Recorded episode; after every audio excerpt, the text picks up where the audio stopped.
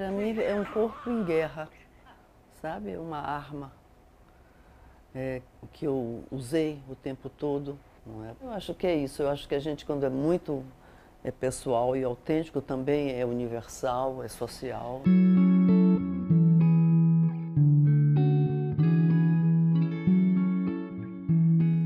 Dia 1 de agosto. Agosto é famoso por ser o mês de desgosto, não é? Bem, para dar uma revigorada e ressignificada nesse mês, vão ter algumas surpresinhas no meu, no seu. Tá bom, não mais meu do que seu. Vamos pôr no nosso artista desconhecida. Quer saber mais o que vai rolar? Já sabe. Só seguir lá no Instagram. É arroba Artista Desconhecida Podcast. Eu sou a Cris, caso seja a sua primeira vez. E relaxe, girl. Aproveita, relaxa e aproveita. Vamos agora ao tema da semana.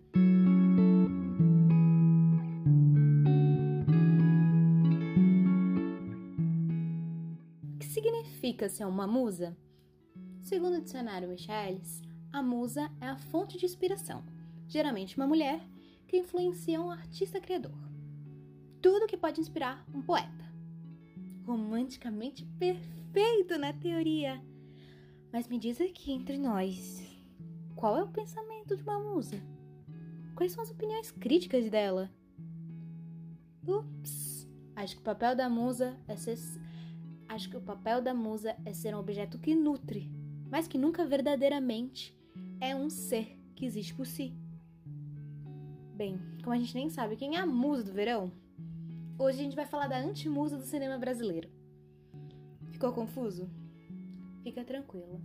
Respira e vem descobrir um pouco mais sobre a vida de Helena Inês.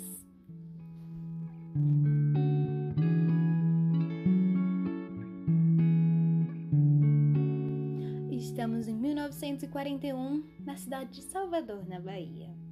Uma bastarda família soteropolitana tinha acabado de dar à luz uma belíssima filha.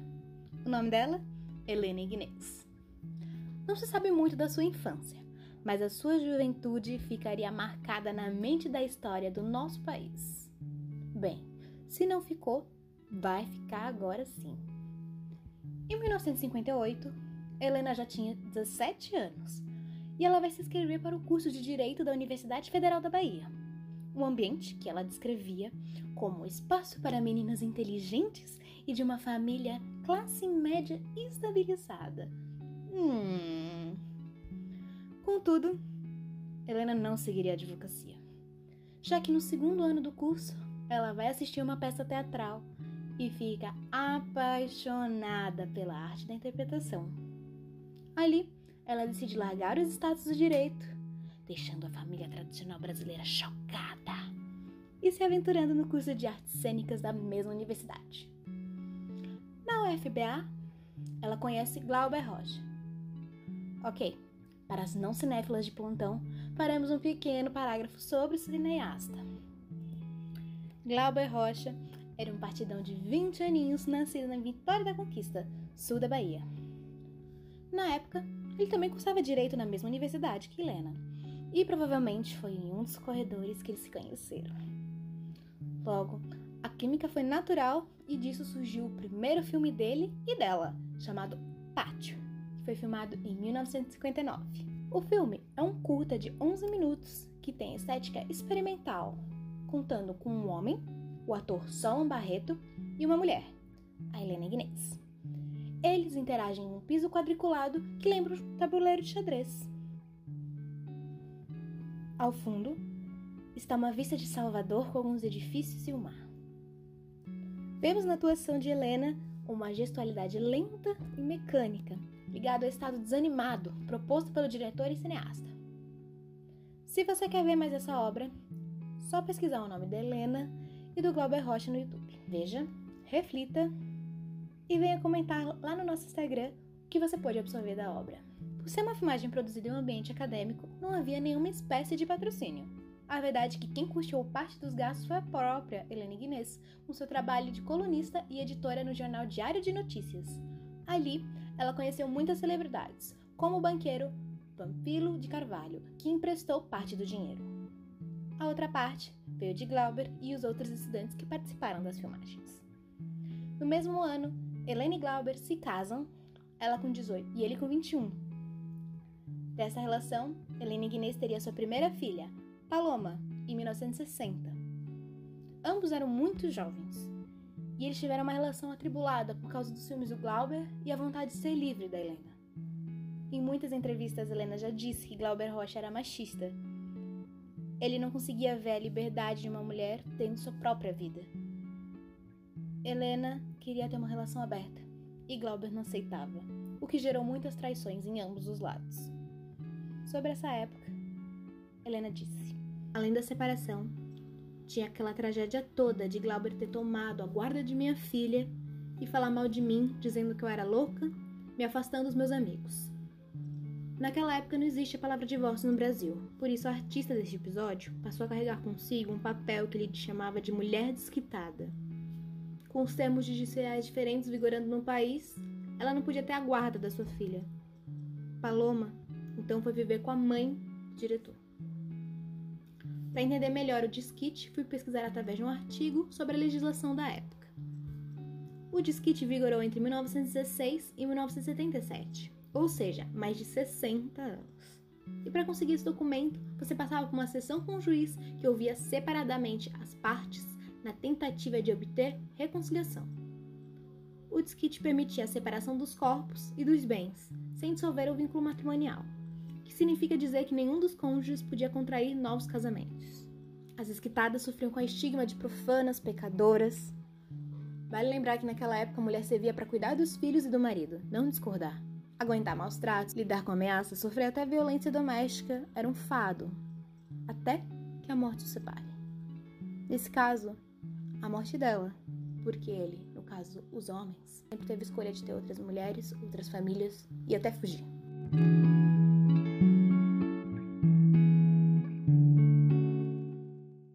Nesse turbulento casamento que ela viveu com Glauber, ela também atuou em diversas peças, como a história de Tobias e Sara, de Paul Claudel, a ópera dos Três Tostões, de Bertolt Brecht, Calígula, de Albert Camus. Helena também vai participar de alguns filmes na mesma época, como A Grande Feira, em 1961, de Roberto Pires, Assalto ao Tempagador, em 1963, de Roberto Faria, e O Padre e a Moça, de 1966, de João Pedro de Andrade.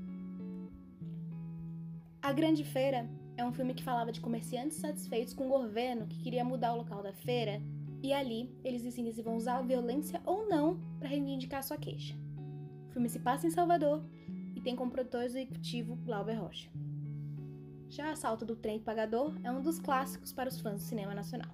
O filme retrata o famoso assalto corrido contra o trem de pagamentos no Rio de Janeiro, uma quadrilha com seis integrantes explode com dinamites trilhos próximos à estação de ferro central do Brasil e rouba 27 milhões de cruzeiros de um trem postal. A crítica social no gênero policial também conta com a atuação de Grande Otelo. Já O Padre e a Moça foi uma imersão completa na vida de Helena Guinness. Inspirado no poema O Padre, a Moça, de Carlos de Andrade, o longa-metragem foi filmado em três meses em um casarão colonial dentro de São Gonçalo de Rio das Pedras, Minas Gerais. Helena afirmou que durante as filmagens existiram assédios psicológicos com certa frequência. Também foi pedido que ela colocasse pedras no sapato para que pudesse dar um certo ar de mortificação ao andar da personagem. Este filme trouxe grande reconhecimento nacional e internacional para Inês. Ela recebeu o prêmio de melhor atriz no Festival de Berlim Antes de chegar na obra que gostaria de discutir hoje, preciso falar de um dos maiores sucessos na vida de Helena Guinness, que foi O Bandido da Luz Vermelha. O filme, lançado em 1968, foi inspirado nos crimes do famoso assaltante João Acácio Pereira da Costa, apelidado como Bandido da Luz Vermelha.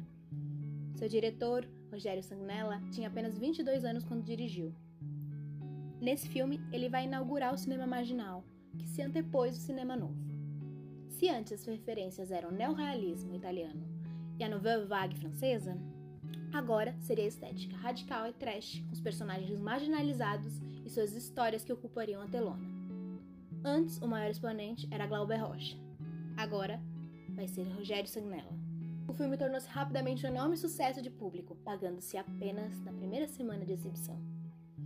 Nele, o Brasil é retratado como um país corrupto, arrogante e dominado por uma suposta elite. Vale lembrar que estamos vivendo durante uma ditadura momento que ele foi lançado. A minha dica de hoje é ver esse e os outros filmes que eu falei lá no YouTube. Aproveita e já faz uma maratona. Chegamos à revolução do personagem feminino e da grande atuação de Helena Ignez em A Mulher de Todos. No filme, que também é dirigido por Senela, Helena faz a personagem Angela Carne e Osso, uma mulher pouco convencional para os moldes da época. O filme é uma comédia e mostra os desejos de uma mulher sedutora, dona de si, rebelde que tem a vontade de se aventurar e ir para a Ilha dos Prazeres. Casada com o empresário Dr. Pitts, papel feito pelo Jô Soares, aqui não veremos uma típica dona de casa. Na verdade, a primeira cena da Angela, ela está chutando o personagem do Estênio Garcia. Ao mesmo tempo que ela sente raiva daquele homem, ela percebe atração. Nessa dinâmica, sempre é ela que toma atitude, seja no primeiro chute ou no primeiro beijo. Outro aspecto interessante da obra é como a personagem da Helena Ignez se apropria de objetos masculinos, como camisas sociais, charutos, botas. Considerados masculinos naquela época, essa invenção de papel questiona o que é tido como masculino, a mulher de todos, na verdade, é dona dela mesma. Ela não aceita o papel de propriedade privada de alguém, no caso, um matrimônio, e se arrisca a buscar o próprio prazer. Uma questão que trazia a ruptura de valores patriarcais e ditatoriais que existiam no próprio país.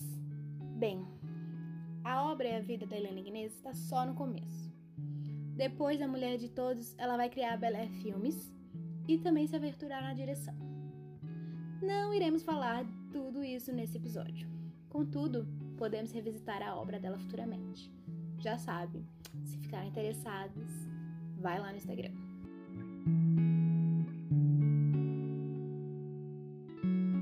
De uma mulher sem falas e mecânica, de O Pátio, até Angela Carnioso, Helena Ignez mostra uma versatilidade enorme, não só na sua atuação, como no seu posicionamento. Lembra da questão da musa? Voltemos agora a essa questão. Helena sempre se posicionou como anti-musa do cinema nacional. Ao pesquisar a origem da palavra musa, eu encontrei a história de uma mulher que pode ser a chave do uso da palavra, mas provavelmente o seu sentido foi trocado com o tempo. Musa era uma escrava italiana que viveu de 2 a.C. a 4 depois de Cristo. Ou seja, ela era uma conterrânea do JC. Ela foi dada como presente ao monarca Frates IV pelo imperador romano Augusto. Sim, mulheres eram presentes. Tá, vamos voltar. Frates IV era imperador no Império de Parta, que hoje fica localizado no território do Irã, Armênia, Síria, Iraque, entre outros países. Assim que ele conheceu a musa, ele se apaixonou perdidamente e tornou ela sua rainha favorita já que obviamente ele tinha outras quatro rainhas também, né? É, tranquilo, de boas. Ela vai receber o nome de Thea Urânia Musa só depois de dar luz a Frates V. Fim, viveram felizes para sempre. Tá bom. Eu sei que é assim que os contos de fada acontecem, mas essa história não vai acabar muito assim. Buscando garantir o trono para seu filho, ela convence seu marido a enviar os seus outros quatro filhos primogênitos para Roma. Em 2 a.C., a musa envenena seu marido e se casa com seu filho, se tornando assim rainha do Império Parto. Ao fazer isso, ela se torna a primeira mulher a governar a história iraniana. Cuidado com as suas musas por aí, hein? Helena Ignez nunca acrescentou o sobrenome de seus maridos. Para ela, ser a propriedade de alguém é não ter voz. Não, é musa é uma sacanagem horrível que fizeram com a gente, né? Para agradar, mas na verdade para calar. É, é péssimo ser musa. O silenciamento da musa, seja ela na história dos povos ou na história da arte, é algo que devemos questionar e nos opor. Finalizo com uma frase da célebre Virginia Woolf, a qual vocês devem ter notado que eu sou fã de carteirinha. As mulheres têm servido todos os séculos como espelhos com o mágico e delicioso poder de refletir a figura do homem com o dobro do seu tamanho natural. Que não sejamos musas, ou até ouso ressignificar a palavra, já que sua possível origem é provocadora o suficiente para subverter a face atual desse personagem. Eu já me vinguei. Eu digo que meus musos são Rogério e Glauber.